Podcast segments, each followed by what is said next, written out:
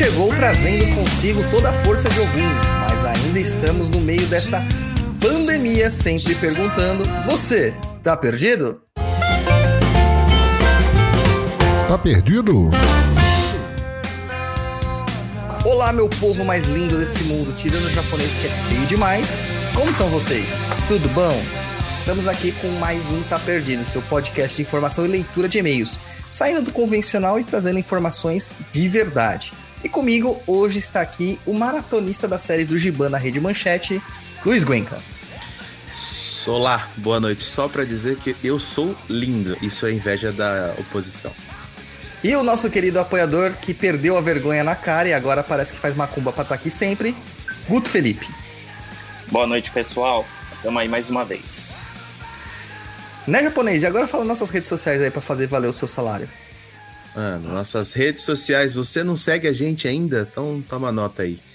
Anota aí o nosso Instagram, instagram.com.br papo na encruza ou direto no seu aplicativo aí do seu celular, arroba papo na encruza.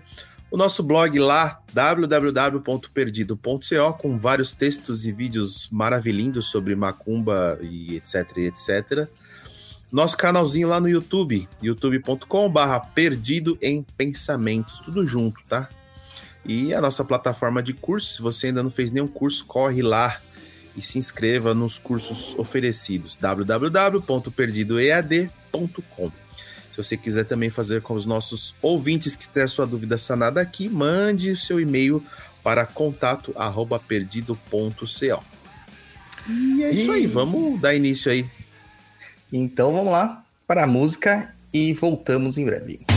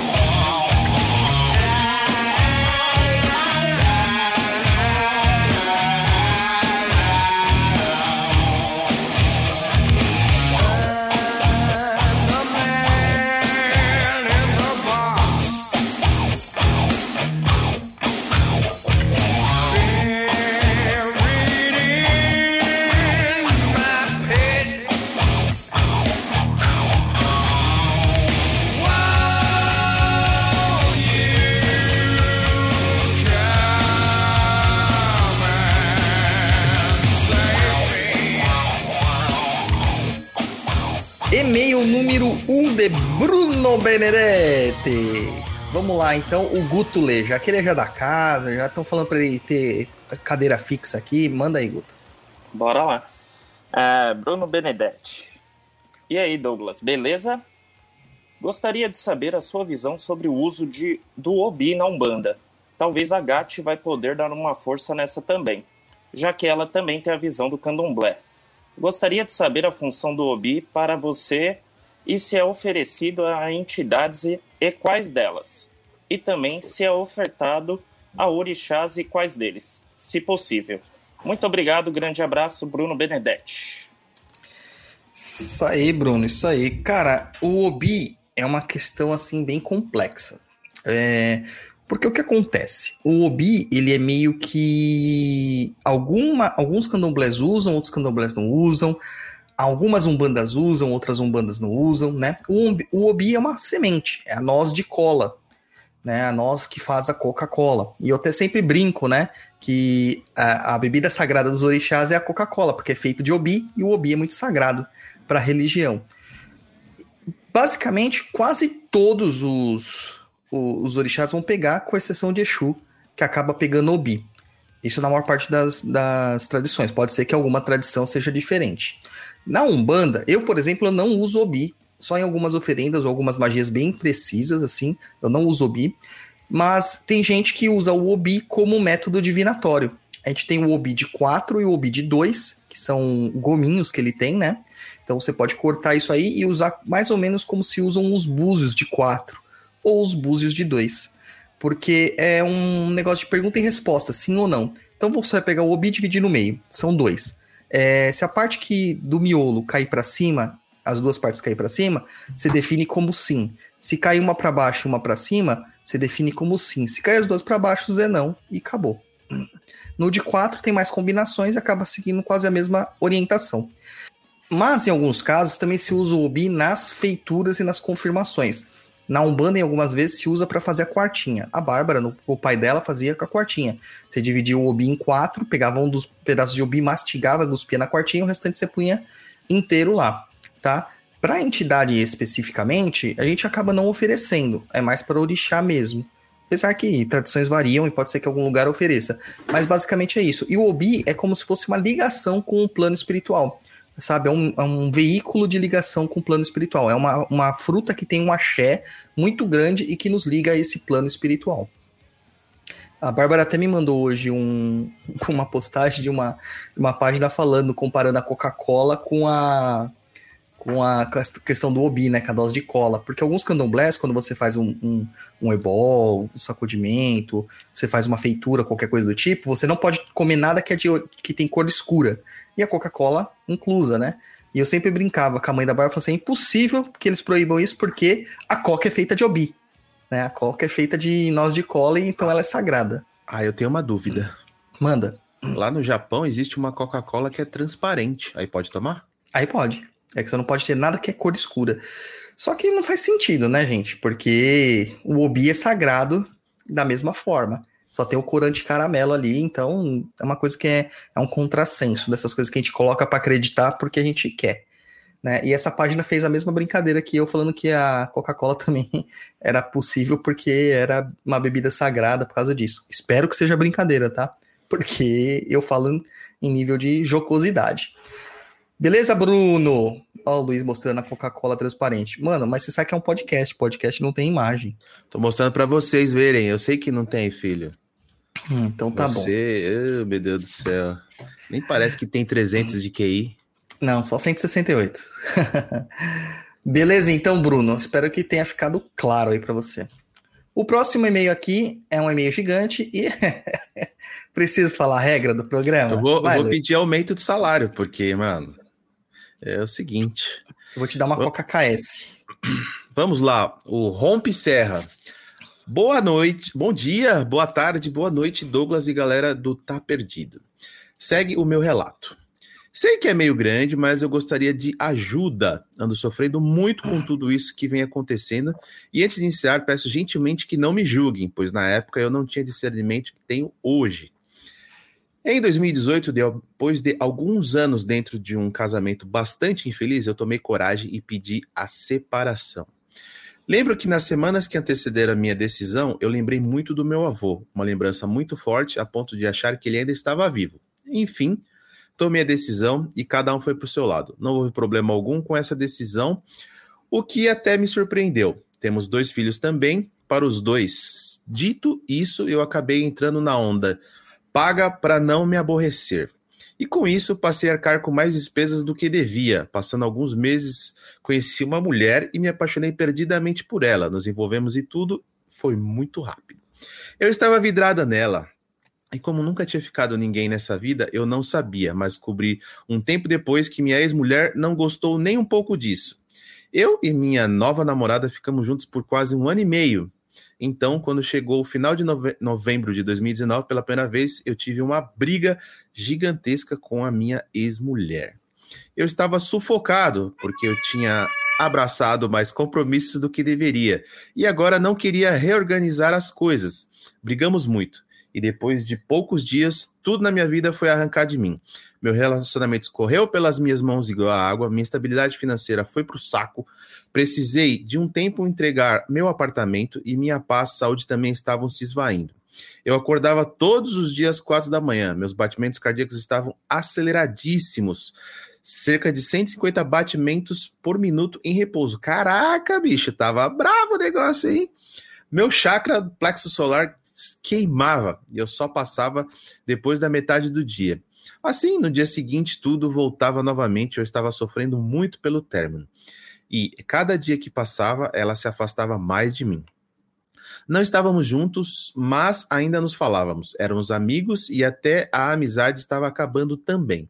Até que então decidi fazer uma amarração. Fui até uma, abre aspas, mãe de santo, Fecha aspas. Ela me disse realmente que tudo estava acontecendo. Disse que resultado de tudo na minha vida era por conta de uma feitiçaria e maldição que tinha estabelecido em minha vida, que eu não precisava fazer amarração, que ela só tinha se afastado por mim por conta da magia. Pediu dinheiro para iniciar os trabalhos e eu, desesperado, paguei.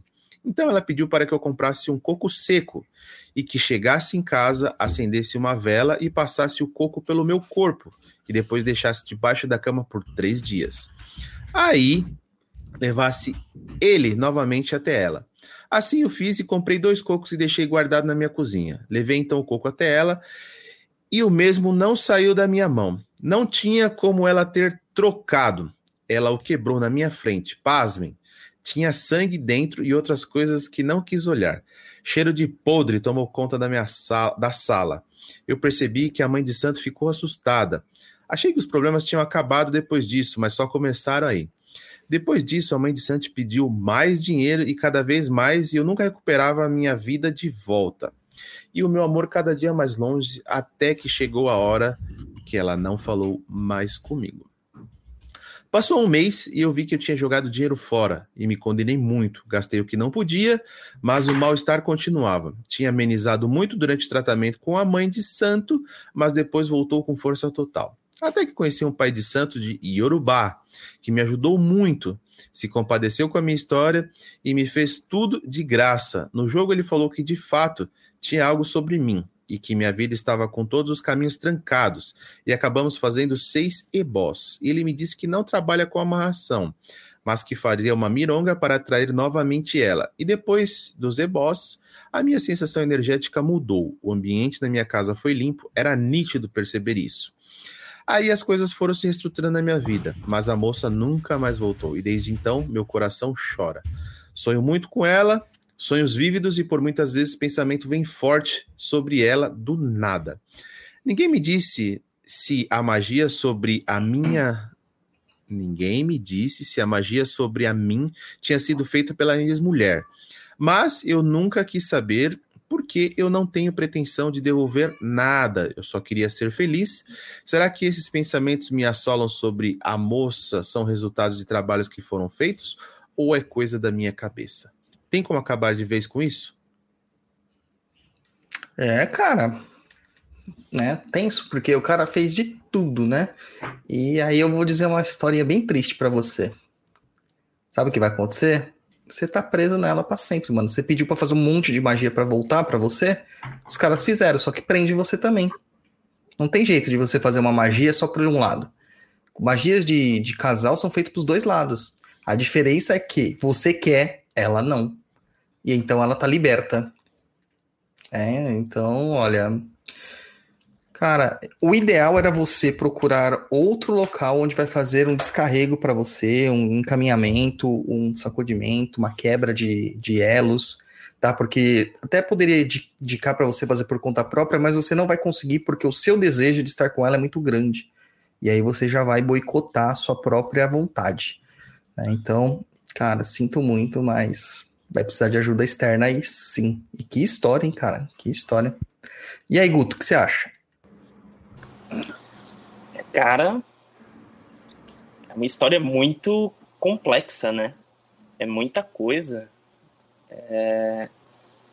Bom, eu acho que a, primeira mãe de santo, ela ajudou num processo de limpeza ali, né? Mas, mas não resolveu. A magia que foi feita prendeu bem ele, sabe? Tipo, é como se as entidades estivessem é, ali da mesma forma. Eu não sei explicar é muito esquisito, cara. É, é muito esquisito, porque assim, a pessoa tem a impressão de que o que, que vai acontecer?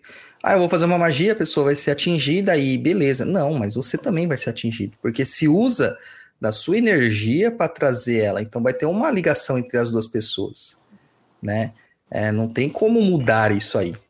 Mano, você... Eu apostaria num desligamento de laços aí, né? Mas mas ele, ele não, vai... não, quer largar, né? Ele não quer soltar, então.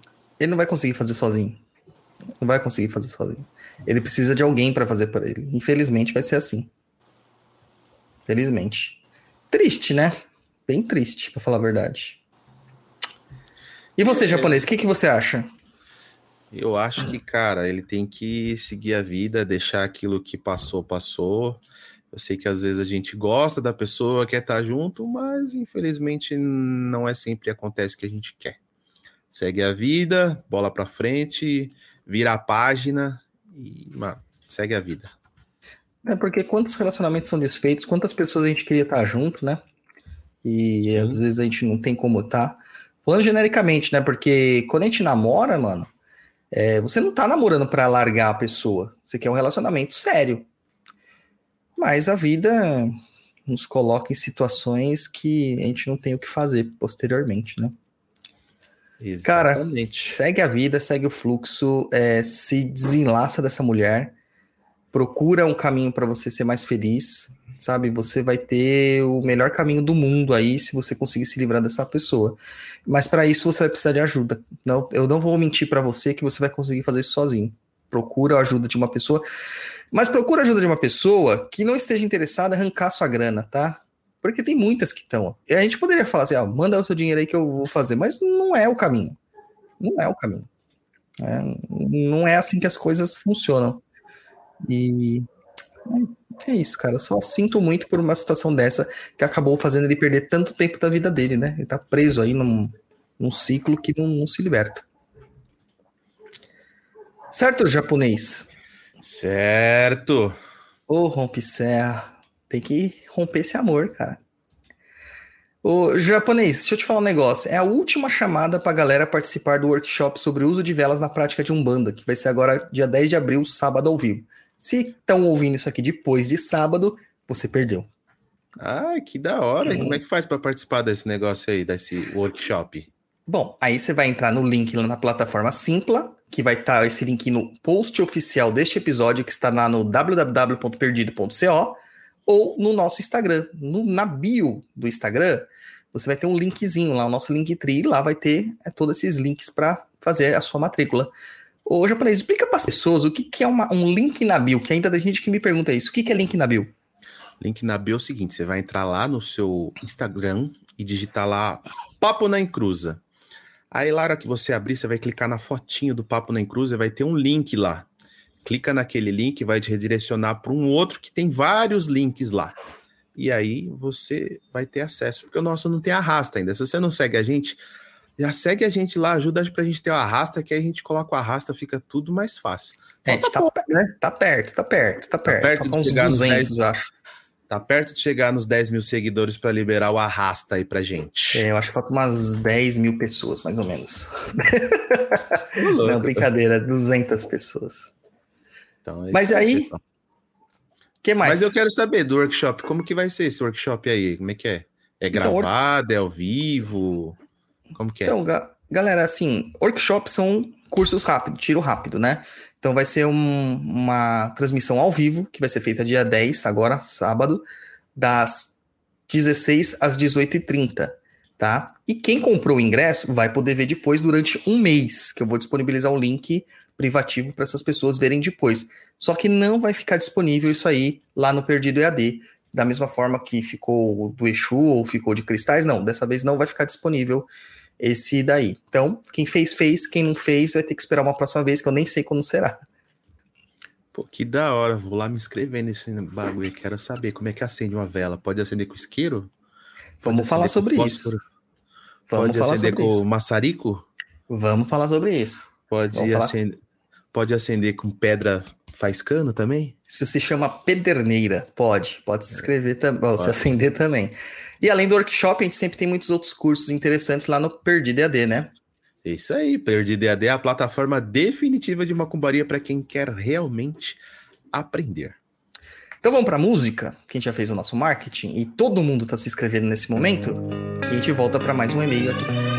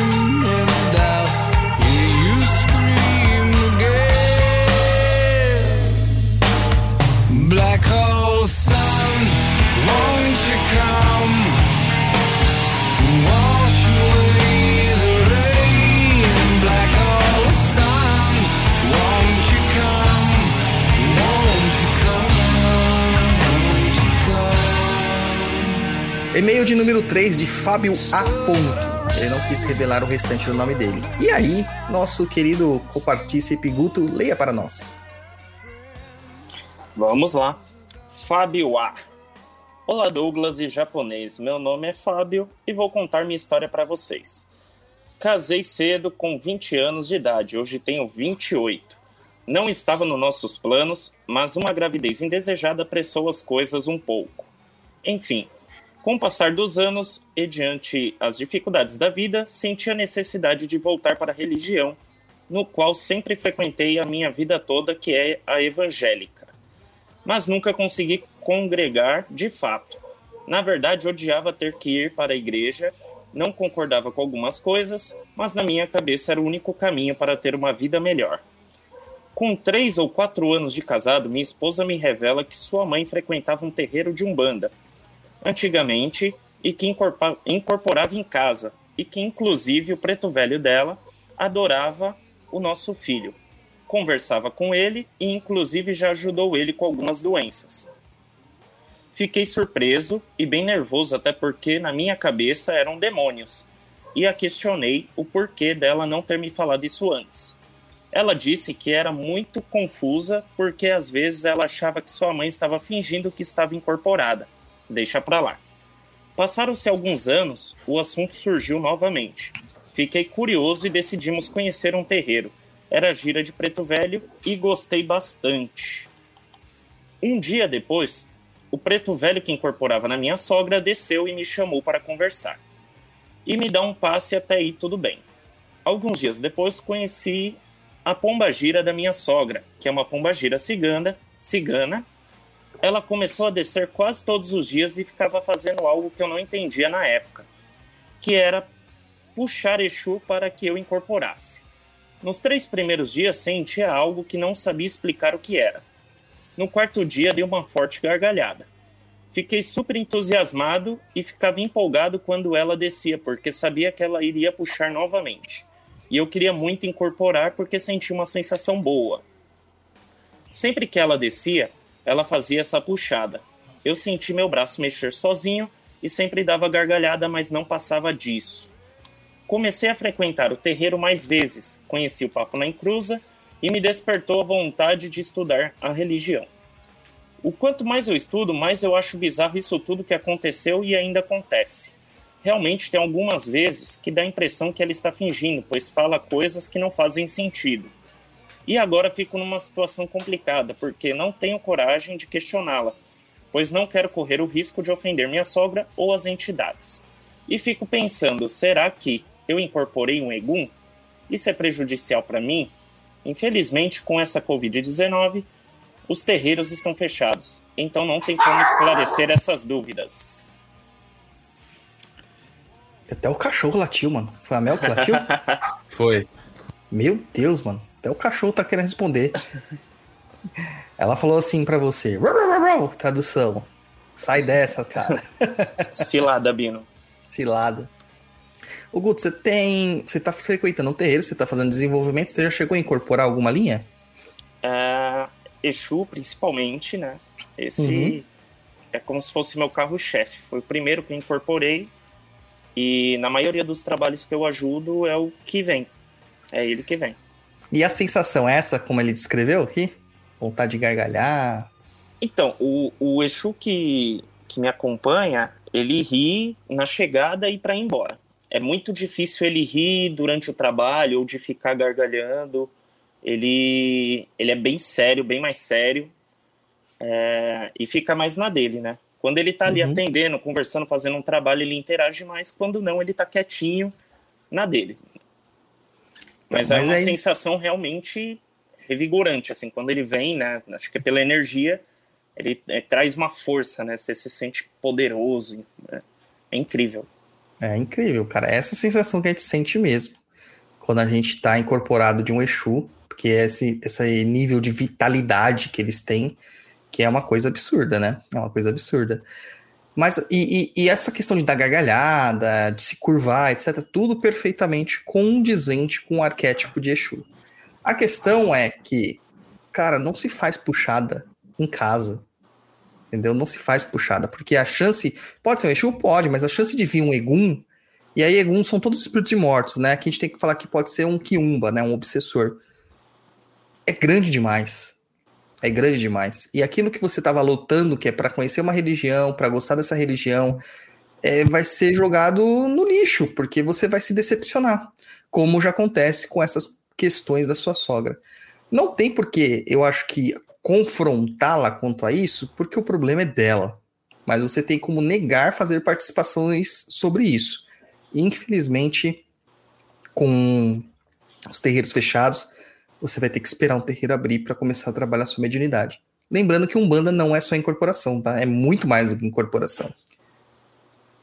Vamos baixar o, o Exu, Luiz? Bora. Não sei como é, mas vamos. Exu Samurai. É, o Exu Samurai. Exu Samurai das sete espadas... Swingueiras. Swingueiras. Ih, mano, é swingueira.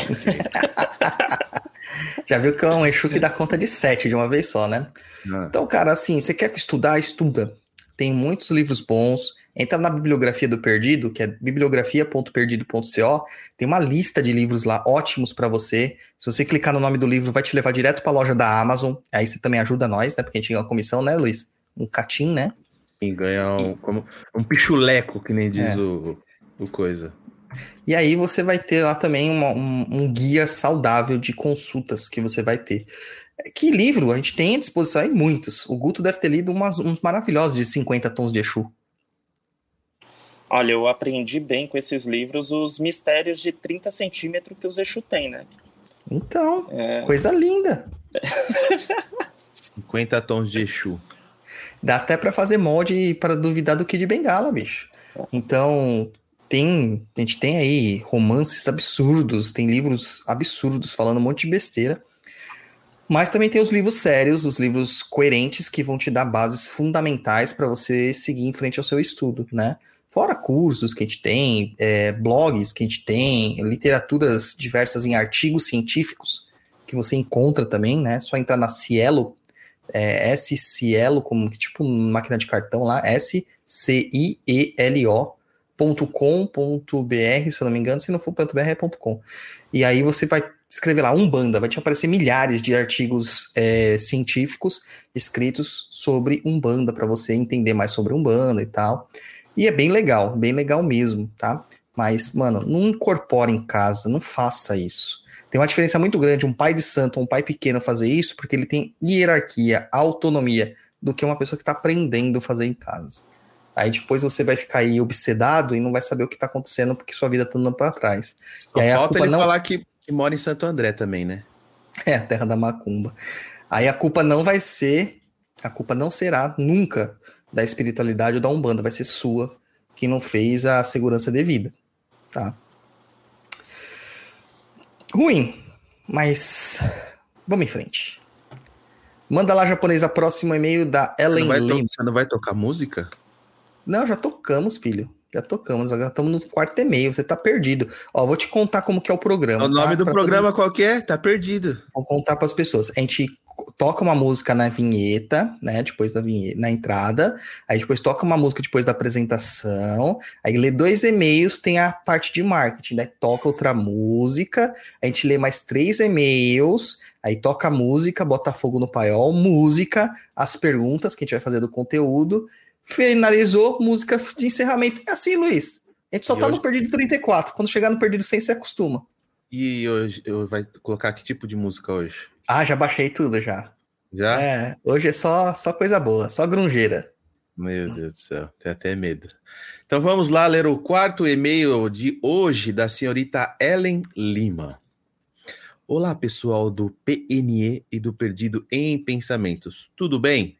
Tudo sim, Ellen, graças a Deus. Me chamo Ellen, acompanho e admiro o trabalho de vocês há um tempo e vim aqui buscar um help, se possível, é claro. O caso é o seguinte: perdi dois parentes muito queridos por conta da Covid-19 esse ano pessoas realmente especiais de coração ímpar nesse mundo. Eram mãe e filho, minha tia e meu primo. A dor é muito forte. Ainda mais para irmãos desse meu primo e para os filhos e netos dessa minha tia. Sei que o luto é um processo que cada pessoa reage de uma forma, e na minha análise terapêutica clínica estou trabalhando bastante isso. Porém, há pessoas na minha família que estão muito abaladas emocionalmente, em um nível que só terapia e o ombro amigo não estão dando conta. Exemplo: não dormem, não comem, mal conseguem fazer as necessidades básicas. Vocês sabem se há alguma oração, mironga, feitiço que possa fazer para auxiliá-la neste processo?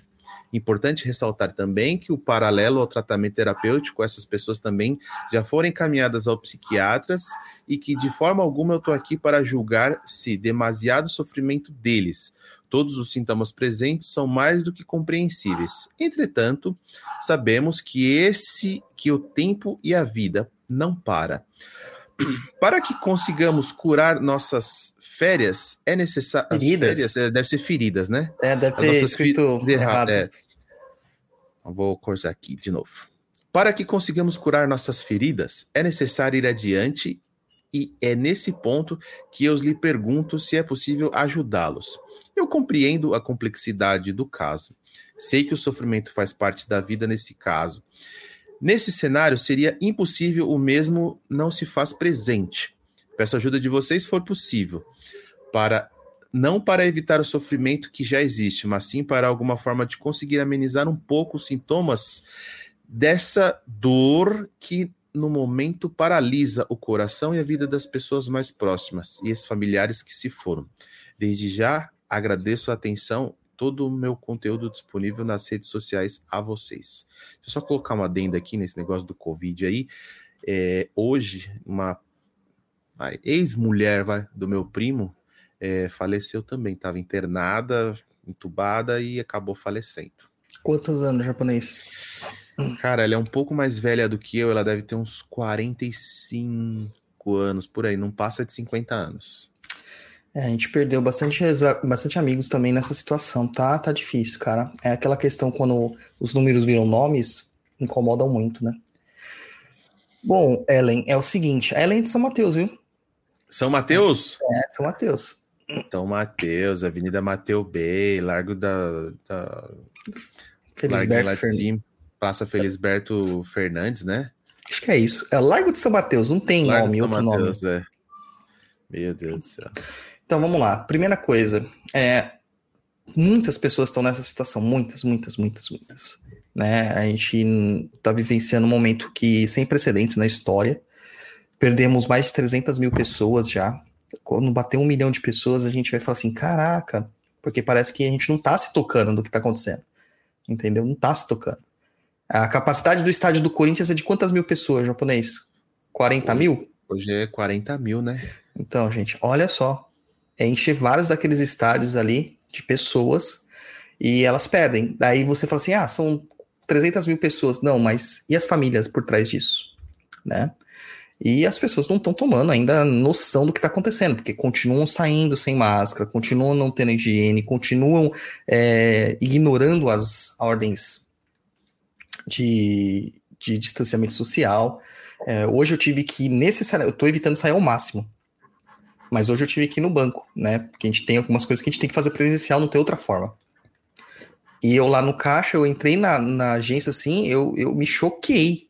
Porque onde eu vou, né? No banco que eu vou, é um Bradesco de um lado, um Santander do outro, um Banco do Brasil mais próximo, assim, um pouco mais distante.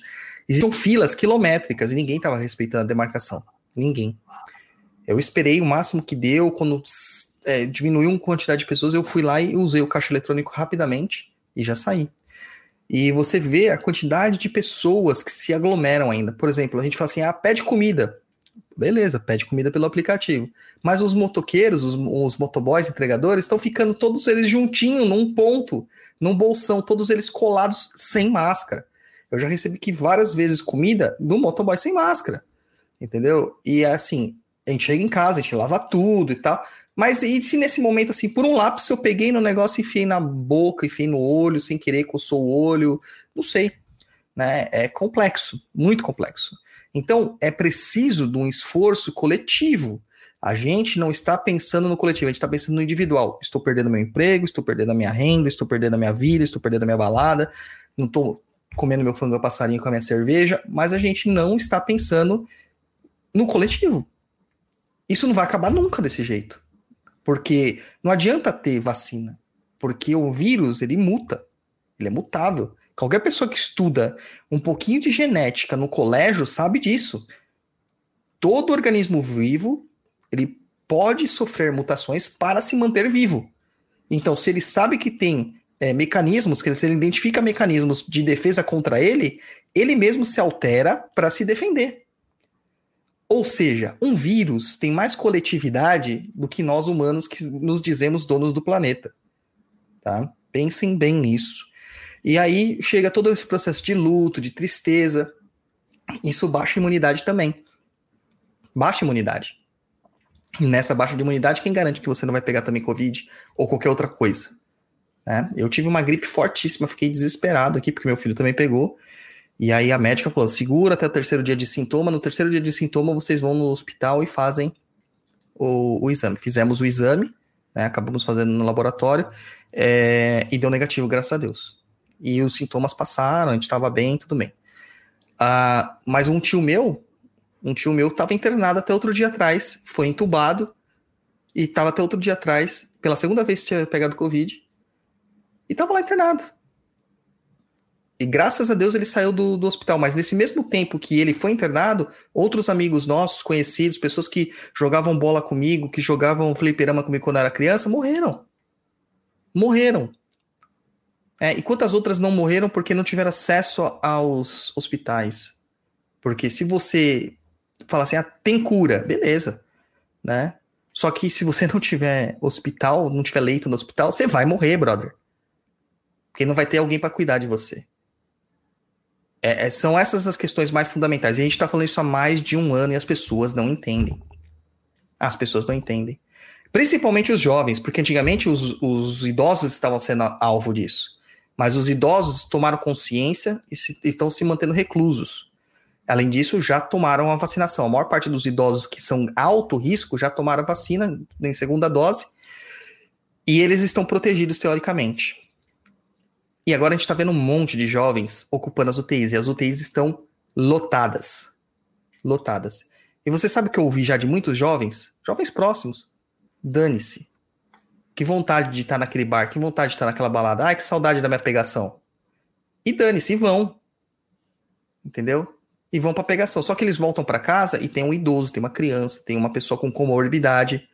E essas pessoas morrem. E o jovem fica. Né? Isso aí, para mim, é, assassino, é assassinato doloso, cara. Ou é culposo, Luiz? É, dolo é quando tem intenção. Ué, se a pessoa sabe que ela vai poder não, é matar do... uma pessoa. É doloso, não é culposo. É doloso. Ela sabe que esse vírus pode matar a pessoa. E mesmo assim ela se expõe e leva à exposição, não é culposo que foi sem querer. Culposo seria o médico que está lá na luta tratando dos pacientes, uma enfermeira, ele acabar pegando isso sem querer não se manifestar isso e por uma, sei lá, alguma coisa do destino, um familiar dele pegar e morrer por causa disso. Isso é culposo. Ele não teve a intenção, né? Agora, doloso não. A pessoa que está indo conscientemente para esses locais, ela está fazendo é homicídio doloso. Para mim é. Não tem outra dúvida. Mostrando a sua ignorância e o seu egoísmo. Então, consciência, gente consciência. Eu sei que não brota, sei que não nasce em árvore, eu sei que a maior parte das pessoas são estúpidas mesmo, tá? Mas se você tá ouvindo isso, provavelmente você não é dessa turma. Então, vamos conscientizar e mudar. Eu sei que tem coisas que a gente não consegue. Tem que trabalhar, algumas pessoas têm que se expor, transporte público, sabe? Tem coisas que a gente tem que fazer. Mas o que a gente puder evitar, evite.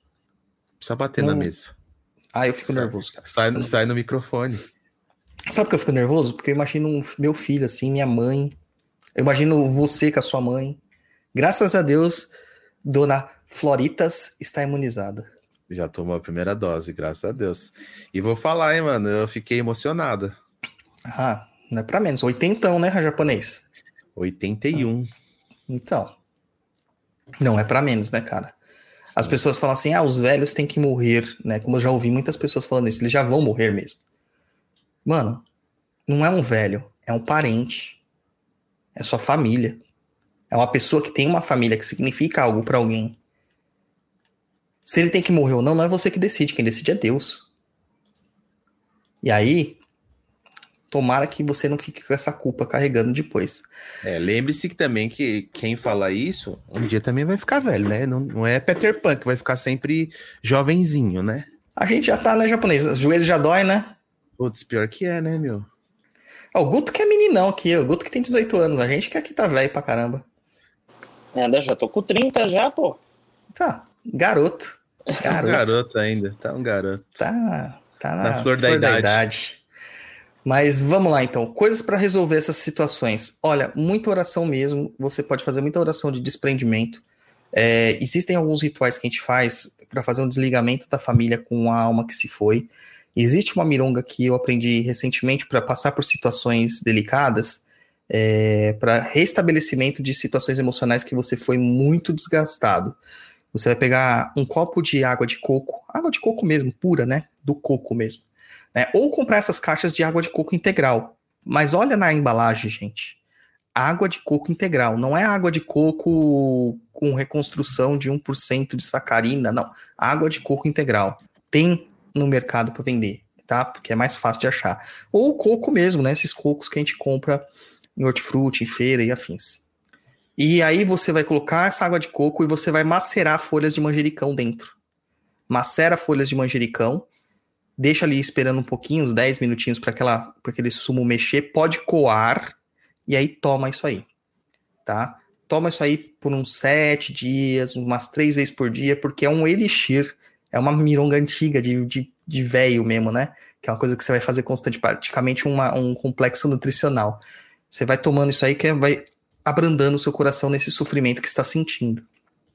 Uma outra questão que a gente pode fazer é um desligamento das forças de Obaluaê. E aí é um pouquinho mais tenso, tá? Você vai precisar de uma, de uma folha de vegetal, uma folha de papel vegetal de cor roxa. Se não tiver, pode ser um, um, um prato qualquer, um prato de barro, um prato de louça, não importa. Mas de preferência a folha de papel vegetal roxa. Você vai abrir uma banana da terra no meio, você vai escrever o nome da pessoa que está, que está que fez a passagem e vai fechar essa, essa banana novamente e você vai amarrar também com uma fita roxa. Vai acender uma vela próxima ao papel, mas não em cima do papel, para não queimar o papel e pegar fogo na sua casa inteira. Você vai acender uma vela branca e um, botar um copo de água pura, sem nada, e ofertar isso aí para o Baluaê. E aí você pode fazer uma oração de encaminhamento tá? Você pode fazer uma prece de caritas, por exemplo, você pode fazer uma prece de coração ou um Pai Nosso e uma Ave Maria que está de bom tamanho. Para fazer esse encaminhamento dessa alma, haver esse desligamento com a família, a família dá continuidade na vida dela. São coisas que vocês podem fazer para auxiliar. Mas a dor, é, ela ainda vai permanecendo durante um tempo. Mas vai ser mais fácil você lidar com essas questões. O que, que você acha, Guto, dessa situação toda, mano? Ah, cara, já tem que partir. É sempre esse lance, né? O pessoal fala que, ah, vocês querem envolver política em tudo, né? Mas tudo parte da política, né, cara? Tipo, a gente não tem um, um governo que, que pensa na população, né?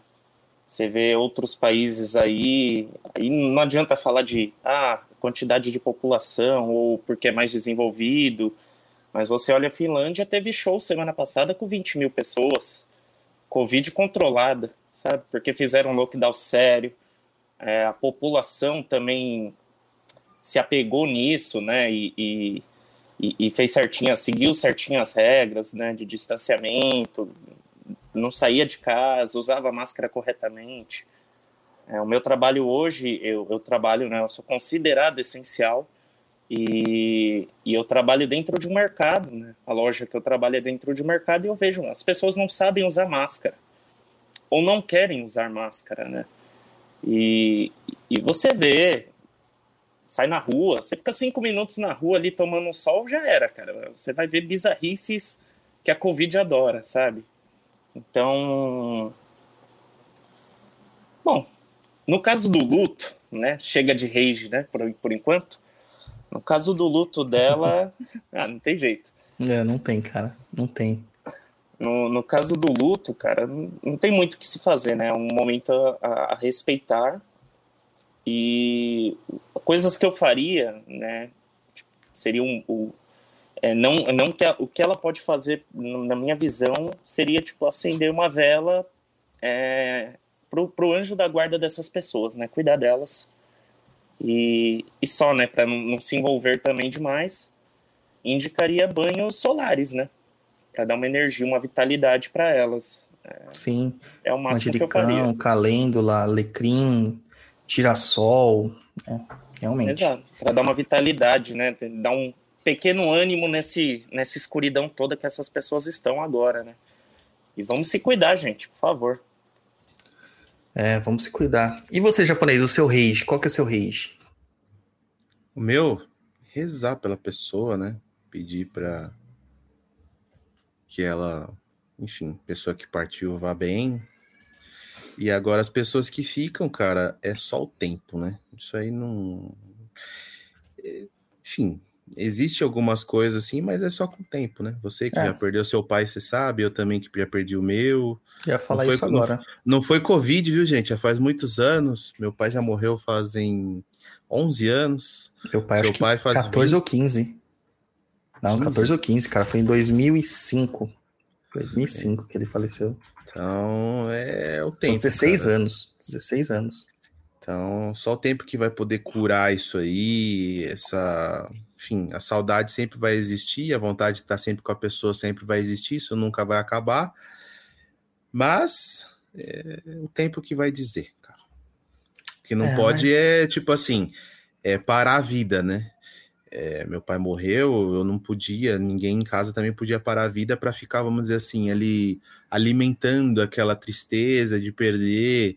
É, tem que viver a vida, bola para frente. O mundo não para, as coisas não param e tem que viver. É, mas é, é triste, cara, é muito triste, muito triste. Infelizmente a gente passa por umas situações que não dá, né? Não dá. Ai, ai. Fazer o quê, né? Então é isso, Ellen. Muita força aí para vocês.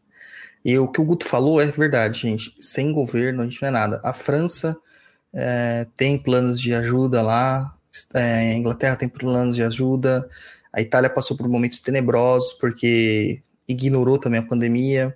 Uh, na, na Islândia foi controlado, a Nova Zelândia foi controlado, né? Então, Austrália. esperança existe. Na Austrália.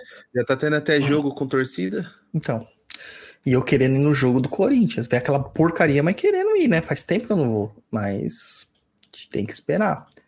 Né? Se colocar numa situação assim não adianta. É, vamos para a próxima, japonês. Vamos para a próxima. Do Anônimo. Quem leu o último foi o Guto? Ou não, foi você? Leu, foi eu. Então o Guto leu Anônima para nós. A, a, pessoa mais famosa do Tá Perdido, é o que, Anônima. É o que manda ela, mais ela mensagem, sempre, cara. sempre manda mensagem anônima. É, essa daí é cheia de dúvidas, né? Essa Vamos é. lá. Olá, povo do papo. Não gostaria de me identificar porque a história envolve outra pessoa e ela não gostaria. Meu ex-namorado aparentemente tem mediocridade de violência, de vidência. Mediunidade de evidência. É, ela é. escreveu errado. É o corretor, mano. O corretor é uma maravilha. Agora foi. Muito descontrolada. Ele tem muitos pesadelos, depressão e não aceita isso como sendo mediunidade. Enfim, vou contar de uma forma resumida alguns meses, ele nos viu separados e ele indo atrás de mim após alguns anos, com uma criança com o mesmo nome que queríamos dar para nossa filha, se tivéssemos. Nos separamos de fato. Como uma boa aprendiz de macumbeira, fui pedir para que jogassem os búzios para mim. Uma semana antes da separação definitiva. Lá mostrava que eu deveria me afastar que teríamos caminhos separados por hora e alguns anos nossos caminhos se uniriam novamente. Ele, por sua vez, pediu para que jogassem para ele também, mesmo resultado. Após a separação, por influência forte do povo cigano, uma série de coincidências, entre parênteses, a mãe de uma amiga abriu as cartas para mim. Mostrava a separação. uma pessoa nova no meu caminho e depois não dizia quem estaria lá na frente. A criança que aparecia não dizia também de quem seria. Há pouco mais de um ano, numa gira de Exu, a entidade havia me falado sobre esse relacionamento. Me falou de filhos no nosso futuro. Agora vem minhas dúvidas.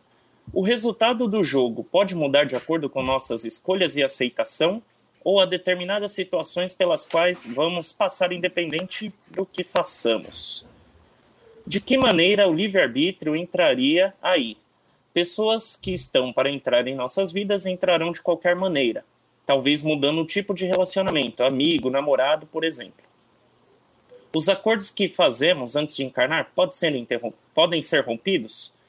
E por último, qual o papel das entidades, nossos guias na nossa vida? Até que ponto eles podem interferir, por exemplo, nesse caso, sobre uma separação?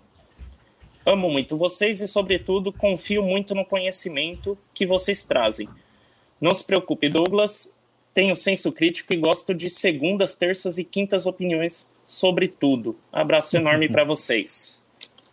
Ainda bem que gosta, porque senão eu ia falar da mesma forma. então, é, é qualquer tipo de oráculo, né?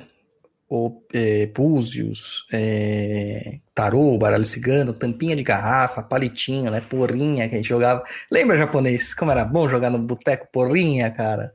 Sim. Era tão bom.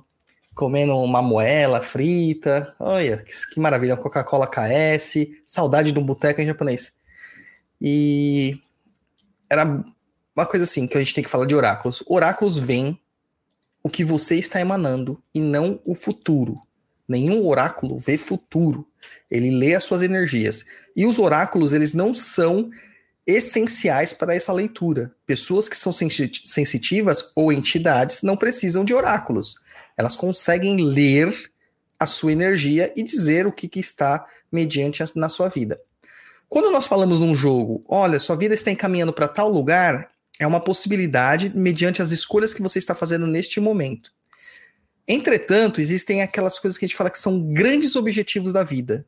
São os grandes dharmas da vida. É um termo emprestado, tá? Mas é para vocês entenderem. Que é, são objetivos que nós colocamos na nossa vida antes de encarnar, para que a gente cumpra. Então, já, geralmente é uma meta, uma missão, alguma passagem que a gente vai cumprir nessa vida, que a gente vai ter que cumprir nessa vida.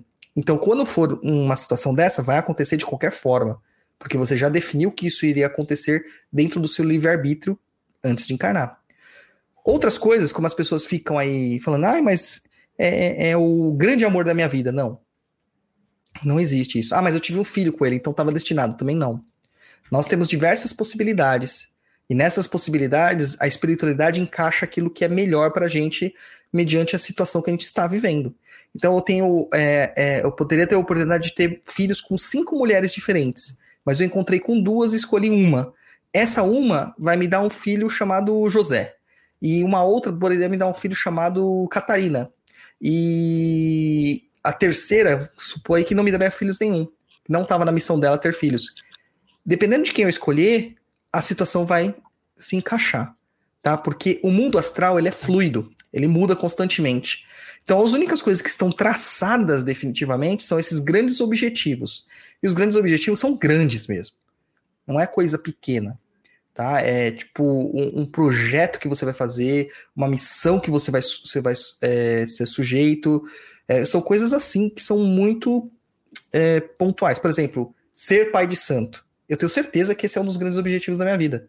Porque eu tentei fugir disso de todas as formas possíveis e cá estou eu, pai Dodô né? Não dá para fugir. Pai Dodô Ti Ogum, não esquece. Não, esquece, esquece sim. Faltou o Frater no início. Frater, pai, pai Dodô Ti Ogum.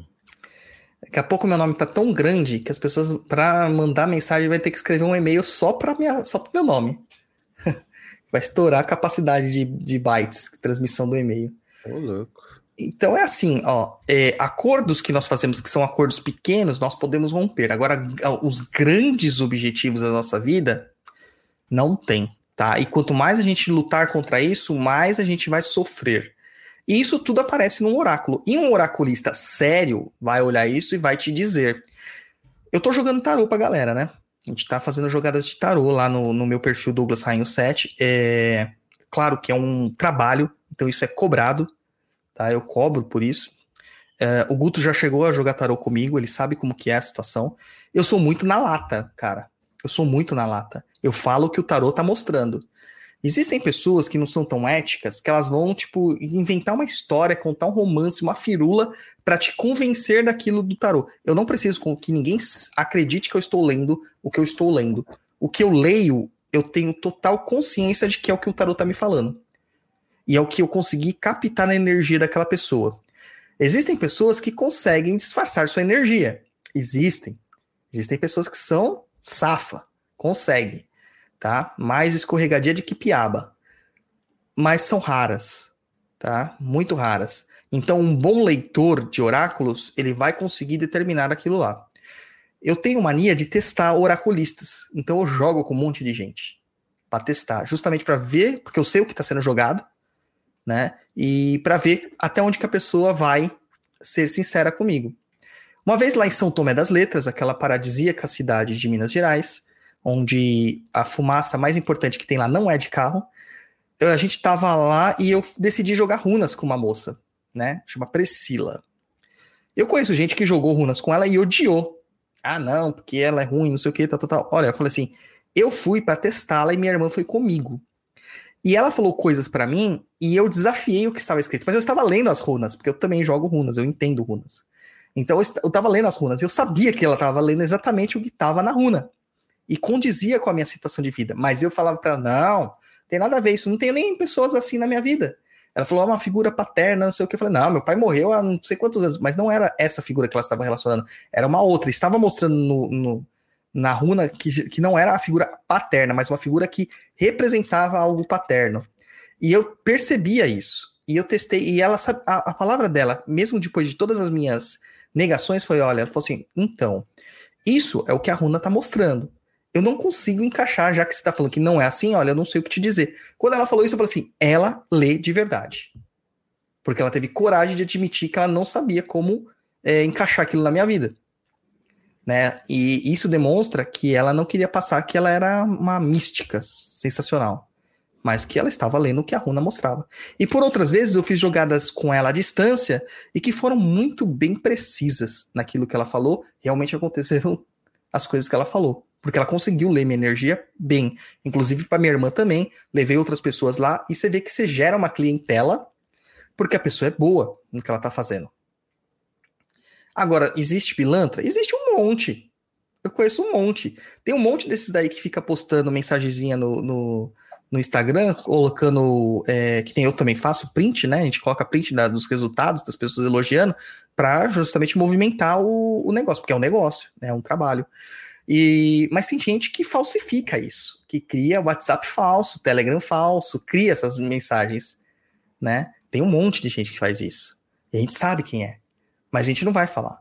E outra coisa é a cobrança. O valor tem que ser um valor adequado. Não pode ser nem muito barato. Por exemplo, eu já liguei aqui por um local aqui perto da minha casa que tá aqui há mais de 60 anos, no mesmo lugar, né? Ali na esquina, Luiz, tá ligado? Perto do inferninho ali, né? Numa hum. esquina ali, perto da academia do inferninho ali. É, esse lugar tem uns 60 anos de existência. E eu liguei lá para saber o quanto que a mulher cobrava. E ela falou, não, compra 50 reais. Eu falei, eu falei, na minha absurda ignorância, né? Falei assim, ah, mas se você vê que tem alguma coisa contra mim, falei, tudo desesperado. Ela virou e falou assim, não, mas daí a gente vê o valor do trabalho depois, porque depende da complexidade do trabalho. Ou seja, ela cobra 50 reais, que é um valor é, simbólico, mas, por outro lado, ela vai me cobrar 3 mil reais para resolver o meu problema. Entendeu? Não é o que um oraculista faz. Tá? O oraculista lê oráculo. Você quer resolver o problema? Aí é uma outra situação. Você pode contratar um feiticeiro, pode contratar um terapeuta, pode contratar um pai de santo, pode contratar e pode pagar. E às vezes o negócio é caro mesmo, porque dependendo do que tem que fazer, é caro mas é, você vai saber que não foi o oraculista que te obrigou a fazer. Te colocou um terror para que aquilo fosse feito, né? Então a gente viu que cobra aí. Como eu já vi gente cobrando 450 reais por uma jogada de oráculo, e tipo, oráculo fake, total. O cara fazia leitura fria. E leitura fria é assim: é, ele vai fazer uma entrevista com você, ele vai puxar as, as suas informações, é, quase um mentalismo, e vai devolver para você aquilo que ele que você quer ouvir. É aquilo que você quer ouvir, não que você precisa ouvir. Porque Sem é, leitura nada, né? não, não agrega nada, porque leitura boa é aquela que incomoda. É aquela que te incomoda. É aquela que você fala assim, oraculista filha da puta. É essa. E aí, o que você acha, Guto? Cara, eu eu gosto muito dos oráculos, principalmente o, o tarô. Minha prima joga anos, né? Tanto que ela viu que eu ia me ferrar na vida. e, e foi o que aconteceu. Quebrei a perna e fiquei seis meses de cama. Só curou depois que eu fui pro terreiro. Né? Acho que já aí já foi a minha missão de que eu tinha que estar dentro de um terreiro, né? Só ia sarar na hora que eu entrasse lá. É a visão que eu tenho. E mas tem as pessoas que induzem também, né, Douglas? Eu acho Sim, que tem as pessoas que, que chegam lá e, e, e só desistem na hora que recebe a resposta que quer, né? Seja num búzios, num tarô, qualquer oráculo. E aí que e, e fora o, o cara que tá jogando ali para você, né? Esses espertinhos aí é o que mais tem. Então tem que tomar cuidado, é, tem que pegar referências, né? Conhecer um pouco da pessoa, da história dela, para você fazer uma jogada segura, né? Nada, nada é, é- é algo importante para você ali, né? Pode não ser para os outros, mas para você vai ser muita coisa. Então presta atenção quem você, com quem você joga, né? Acho que é isso.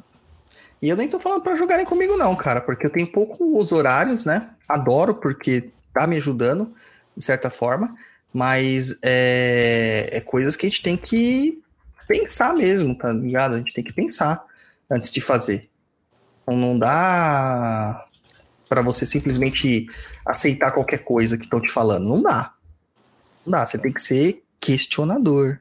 Tem que ser É. questionador. Se você quer a verdade nua e crua, jogue com o Douglas. É sem É. massagem. Não tem massagem nenhuma. Não tem mesmo. Eu, nem consigo, cara. Hoje eu fiz uma leitura bem difícil, né, pra uma pessoa. Fiz bem, foi bem difícil pra falar as verdades pra pessoa. Mas eu falei. Não tenho o que dizer. Eu tenho que falar. Porque eu não vou me sentir em paz se eu não falar. Não vou me sentir em paz. E aí depois, eu que tô sendo mentiroso, eu que tô fazendo mal pra mim mesmo, né? Não pra pessoa que eu tô atendendo. Até porque se a mensagem chegou até você, era para ser repassada, né? Com certeza. E aí, e aí, se você não repassa, é uma carga negativa que fica para você, né? Na minha visão. Com certeza. Com certeza. E você, japonês, já jogou tarô já? Hum, já joguei já. E lá falou Eu que você ia joguei. encontrar o, o amor da sua vida? Não. Falou, falou que eu vou ficar pra tio. Puta merda, japonês. Que é. situação, hein? Não, não vamos deixar acontecer isso com você, não vamos deixar. Vamos fazer um trabalhinho pra você, Hum. pra que você encontre o grande amor da sua vida. É, ou podemos fazer uma amarração também. Tudo por um preço. 5 Não mil reais, Luiz. Eu faço um trabalhinho legal para você. Aí, Não ó, pode. já, já arranjou. Não pode fazer isso, gente. Isso aí é contra os princípios. Ah, mas se eu quiser, não pode? Não. Pô, o Luiz, cara, que nem é da religião, tá te falando isso, e a galera que di- diz um bandista tá fazendo besteira por aí. Ai, meu povo. Não pode, porque você entra no livre-arbítrio da pessoa. E olha, eu vou te dizer uma coisa: a pior coisa que tem é você estar com uma pessoa por forçação de magia. Existe uma diferença entre fazer uma atração, existe uma diferença entre você forçar a situação, né, que é a amarração. E a gente tem até um, um vídeo lá no, no, no canal do YouTube falando sobre isso. Né não? Sim. É, deixa você falou desses casos aí. Eu lembrei daquele caso da pessoa lá que estava separado, lembra? Aí falou que uma mãe de santo falou que ele ia morrer, tinha que fazer um trabalho e pagar uma quantia absurda e que depois Sim. devolveria o dinheiro. Sim. Cadê o dinheiro? Cadê Sumiu. dinheiro? Quanto foi? 16 mil reais? 16 mil reais. Aí procurou o Douglas desesperado. Não falava comigo há um tempão, cara. De repente mandou mensagem o tempo todo. pra. Não, porque pegamos dinheiro emprestado e que agora o que, que a gente vai fazer, que não sei o que, tal, tal, tal. Porque ela disse que a- mandou todas as, as conversas da mulher. Falou assim: olha, vai acontecer o seguinte: ela vai te ameaçar, vai dizer que as entidades vão trabalhar contra você, que sua vida vai andar pra trás e que você, já que você quer o dinheiro, vai te dar o dinheiro. E aí vai te bloquear e você nunca mais vai saber dessa pessoa. Não deu outra, cara. Perdeu 16 mil reais. 16 mil reais. E tá vendo?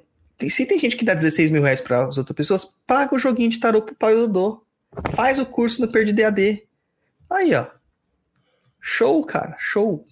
Sai bem mais barato e você vai saber se proteger sozinho aí, pô, em casa. Essa época de Exatamente. pandemia, né? Fazer suas mironguinhas nem- em casa, suas firmezas. Tem muito o que fazer, né? A gente tem que proteger, não tem jeito. Certo, então? Será que tá resolvido? Será que tá respondido? Então é isso aí. Foram muitas perguntas. Vamos, vamos pra música e depois o Guto aqui tem o direito de fazer outra pergunta. Pro Botafogo no Maior.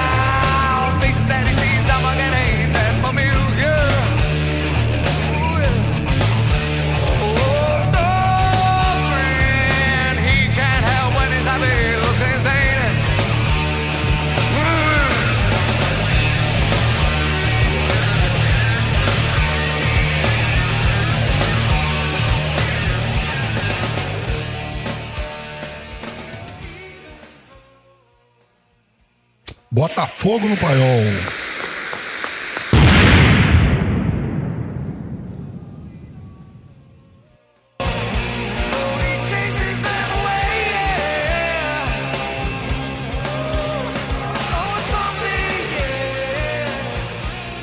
Estamos de volta aqui nesse quadro maravilhindo, só que não, onde o nosso ouvinte tem direito a perguntar algo para nós, tá?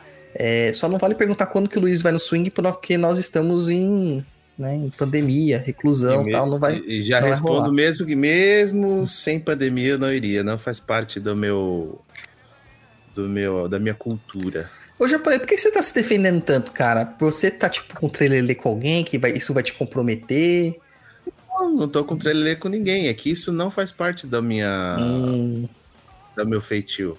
não sou- sei, hein, não Eu sou sei. um sério.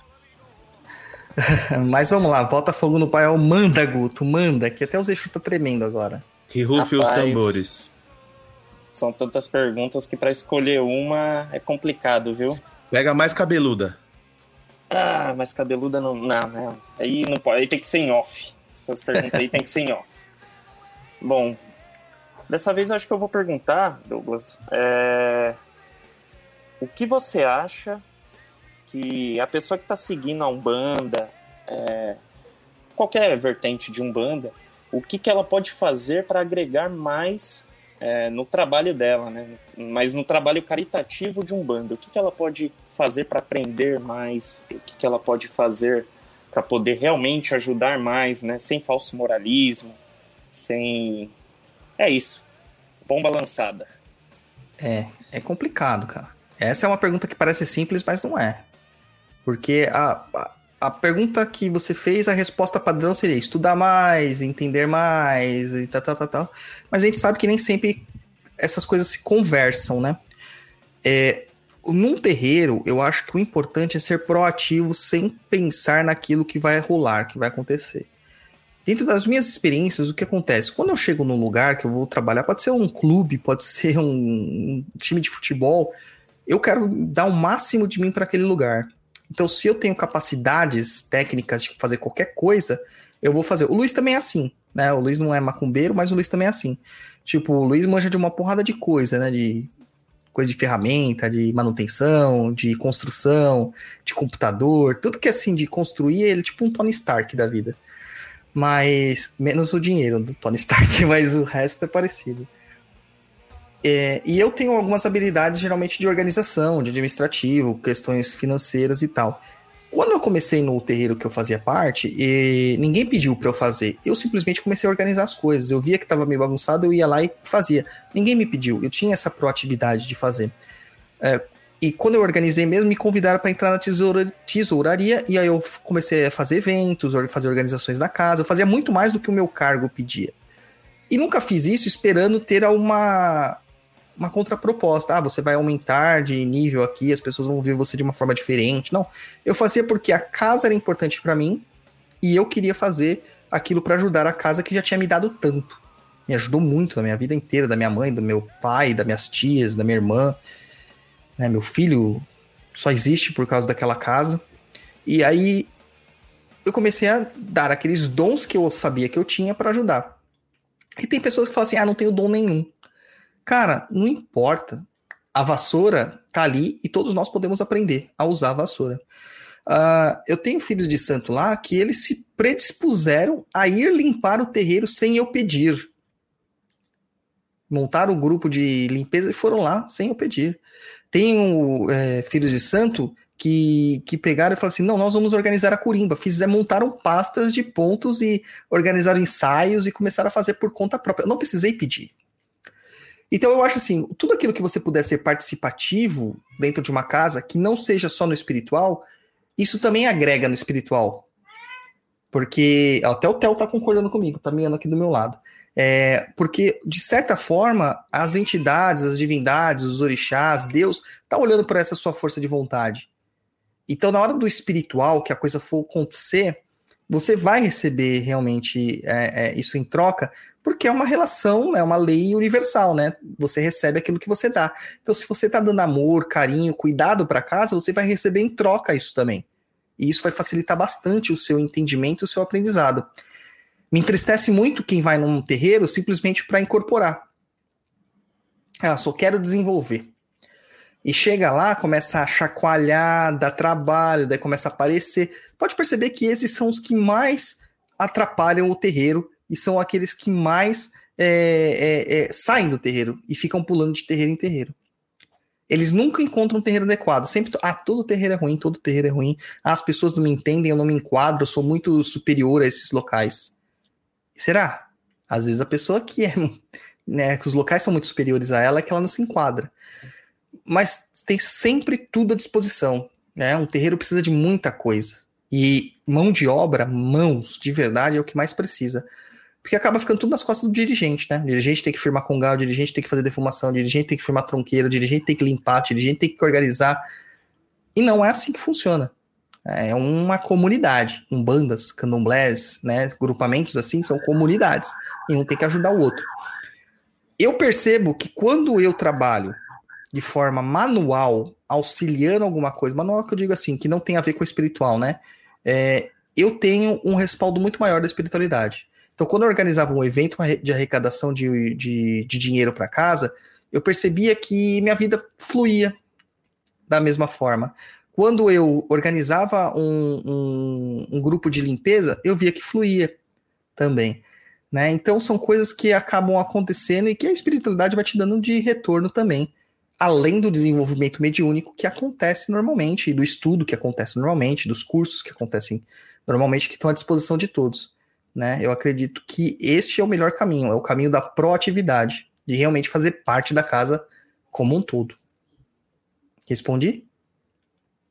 Respondeu. Muito bem respondido. Então, tá bom, tá bom. O Luiz tá fazendo até uma cara de assim, olha, pelo amor de Deus. Ó, o Luiz, por exemplo, o Luiz não faz parte do show de Jorge, não é macumbeiro, ele é nosso tesoureiro. É ele que, que corre atrás da grana lá e que fica cobrando meus filhos de santo quando eu tenho que receber a mensalidade. Tá vendo? Exatamente. Falando nisso, Ah, você já cobrou esse mês, japonês? Não, ainda eles estão no prazo para pagar, né? Só cobra Ah, eu tá. não passo o prazo. Ah, tá bom. É porque já tem um monte pagando, já achei que você tinha cobrado. Não. Meu sonho ainda é ver o Luiz sacudindo lá no Fungá lá. Ele vai de pomba gira vestido de saia. Ah, é nada. A gente vai tirar uma foto bem bonita pra botar no Insta ainda. Vai. Será? Vai ser o japonês babadeiro. Ai, ai. Vamos lá então pra música e a gente volta aqui com o conteúdo.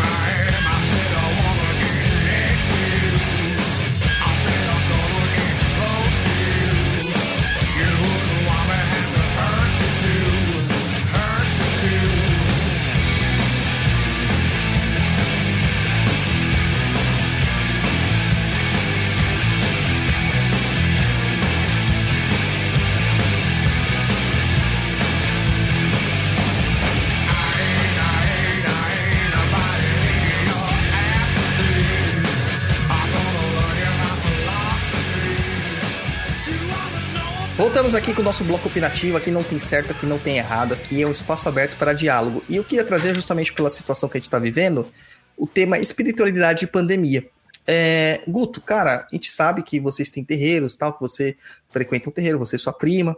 Estou devendo um café para ela até agora. Depois da pandemia, eu irei lá.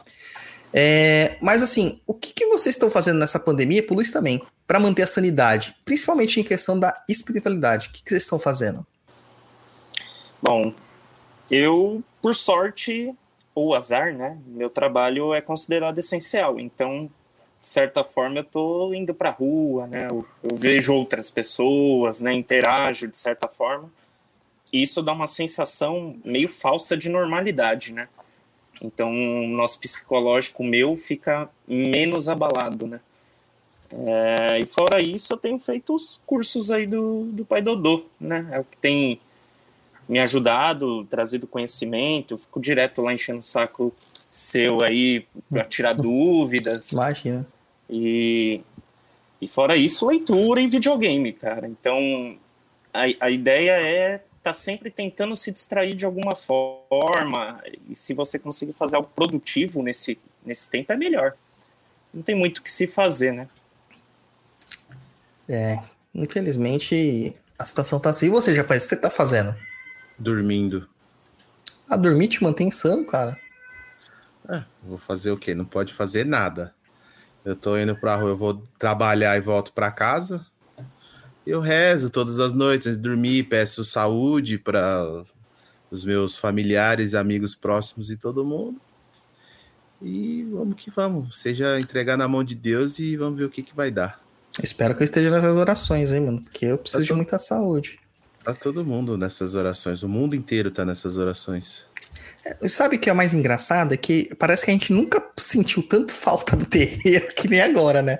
Porque quando tinha o terreiro toda semana, a gente ficava falando assim, ai, mas de novo o terreiro, né? Parece que agora as coisas estão mudando. Como eu tava no início, eu, eu ainda tava na fase do ânimo, né? Então eu Ah, gostava de estar toda semana lá, de estar sempre ajudando, e eu tô sentindo muita falta nessa parte. Né? Mas, infelizmente, não é a hora, gente. Não é a hora. Não é hora. E assim, a gente sabe que o contato espiritual tá longe, tá difícil, né? O Luiz falou que fica fazendo oração. É, você também tá fazendo orações? Você- como que você tá mantendo esse contato assim mais in- interno seu da espiritualidade, Guto? Eu tô sempre orando, cara. Tô sempre orando, é, faço meditações ali, mentalizando os meus guias, as entidades que me acompanham, né? Tô mantendo sempre a velhinha do anjo acesa. é, e os estudos que, de certa forma, por você estar lendo, isso te aproxima, né? Atrai essa Uhum. energia para você. E é, o- é o que eu tenho feito, cara. E mantendo contato com o pessoal aí via WhatsApp, né? Trocando ideia, contando experiências, como é que tá, como que não tá. Tem que, dar, tem que ter aquele apoio moral também, né? Ah, conversar com outras pessoas. E vários dos meus amigos também estudam outras coisas e tudo no ramo da espiritualidade. Então, é legal. A gente tá sempre se desenvolvendo de alguma forma desse tipo. É, não pode abandonar, né? Te- Teve muita gente que abandonou. Teve muita gente que abandonou. Simplesmente largou assim, virou as costas e falou, dane-se. E aí que eu entro assim, né? Que nesse aspecto assim, eu acho que muitas pessoas, depois dessa pandemia, nem vão voltar pra macumbaria ou pra religião, seja ela a religião que for. Como que vocês acham assim? Você acha que isso é meio porque elas estão se sentindo abandonadas pelos dirigentes ou pela religião? Porque eu recebi muitas críticas de pessoas falando assim: ah, precisava tanto do meu dirigente nesse momento e meu dirigente não fala comigo. Ah, meu dirigente falou que o, te- o terreiro tá fechado, ele não pode me ajudar. É, e às vezes a pessoa só precisa conversar. Né? Você acha que, que vai rolar isso aí? Cara, a casa que frequento, sempre que eu precisei, esteve lá pra mim, sabe? Nem que fosse, já teve vez eu- de eu ir buscar banho lá e, tipo, tá, tá o pessoal do dentro de portão e eu do lado de fora, ali, trocamos umas três palavrinhas ali com aquela distância e tá tudo bem. Eu acho que você tem que entender um pouco o, o lado do seu dirigente também, né? Às vezes- Uhum. muitas vezes eles são idosos, né? Como é o caso da, da minha. Então você tem que se afastar um pouquinho dela. Mas acho que não custa também eles conversarem com você ali por telefone, né? Às vezes você Sim. só tá precisando de umas palavras ali, um acalanto naquele momento. Não custa. Né? Cada um é cada um, né? É triste, infelizmente, as coisas aconteceram e a gente não vai ter controle tão cedo sobre isso, né? Então, o esquema é ir tocar a vida e rezar e pedir a Deus para ver o que, que vai acontecer. Mas não abandonem a religião, gente. Pensem que a religião não abandonou vocês. Então, mantém isso no coraçãozinho de vocês aí e tenta ser perseverante, tá? Não abandona o terreiro. Muito terreiro fechou, muitos terreiro fechou. Porque os filhos pararam de colaborar e fechou. né? Porque, contrário de um comércio que você consegue fazer delivery, às vezes, no terreiro não dá para fazer delivery. né? Aceita uma Não dá. pizza meio baiana, meio preto velho? Não tem isso, né, cara? Não, Não dá pra fazer isso? Não. Inventa aí, pô. Fazer um, uma gira delivery. Ah, tem uns caras que faz online aí, né? Ah, tem. Tem. Mas eu assisti umas que parece um culto evangélico de TV, né? Sabe aqueles cultos de madrugada que a gente vê? É igualzinho, cara, igualzinho. Aí eu fico falando assim, ah, pra ver uma pessoa tocando e cantando, né? Eu prefiro ouvir música de verdade, né? Não pessoas que ficam fazendo isso. Porque Tiririca, né? Você gosta do tiririca. Pode ser Falcão, pode ser. Ah, não pode ser tipo uma pessoa cantando ali, falando algumas bobeiras ali, fingindo que é uma gira, porque isso não vai me trazer conforto. Agora, se eu pegar com o meu grupo de, do terreiro e falar assim, vamos fazer uma oração em conjunto, como a gente já fez. Meu grupo do terreiro tá fazendo todo dia uma oração em conjunto, pelas pessoas que são necessárias, né, que precisam. Você sente isso. É diferente. É uma coisa de cinco minutos. Não precisa ser mais do que isso. E você sente que tem um- uma coisa diferente. Agora, só parar na frente da TV e assistir alguém falando, sem. Às vezes a pessoa simplesmente liga o YouTube e deixa tocando lá, nem presta atenção e tá jogando, né? Jogando Candy Crush, jogando outras coisas assim, né? E não tá prestando atenção no que tá rolando. É diferente. Agora, nem preciso falar de incorporação online, né? Que é, aí é pior ainda, né? É, é pior ainda. Ah, Acho que a pessoa que tá desanimada aí, tira 10 minutinhos por dia, 15 minutinhos, dá uma meditada, reflete, né? Olha pra dentro, né? E Com certeza. Quando eu fiz pós-graduação. Quando eu fiz pós-graduação em naturopatia, na, na disciplina de meditação, ah, uma pessoa levantou e falou assim: Ah, não tenho tempo para meditar. Aí a professora virou e falou assim: Você tem 15 segundos? Ela tem. Medite 15 segundos agora. 15 segundos na hora do almoço. 15 segundos na hora do, de dormir. 15 segundos. Ah, mas eu não consigo entrar no estado. Tenta. Aí você vai pegar o jeito e você vai ver que esses 15 segundos viraram um minuto, que viraram 15 minutos e não vai fazer diferença na sua vida em questão de tempo, mas vai fazer um bem danado para você em questão de qualidade. Beleza? Beleza! Então é isso aí, japonês. Terminamos aqui. Tô feliz. E aí? Também, tô feliz. Terminamos mais um episódio. Vou Então deixar é aqueles recadinhos de finalização, né? Se você quiser mandar também sua dúvida aí, manda por e-mail, contato arroba perdido.co.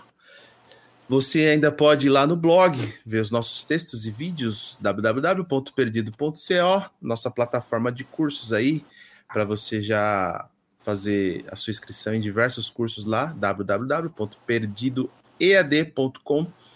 O Instagram do Papo na Encruza é arroba papo na encruza. E se você quer fazer igual o Guto aí, quer concorrer à participação aqui no Tá Perdido, então apoia a gente lá no site do Catarse, catarse.me barra papo na encruza. Você nunca vai se arrepender.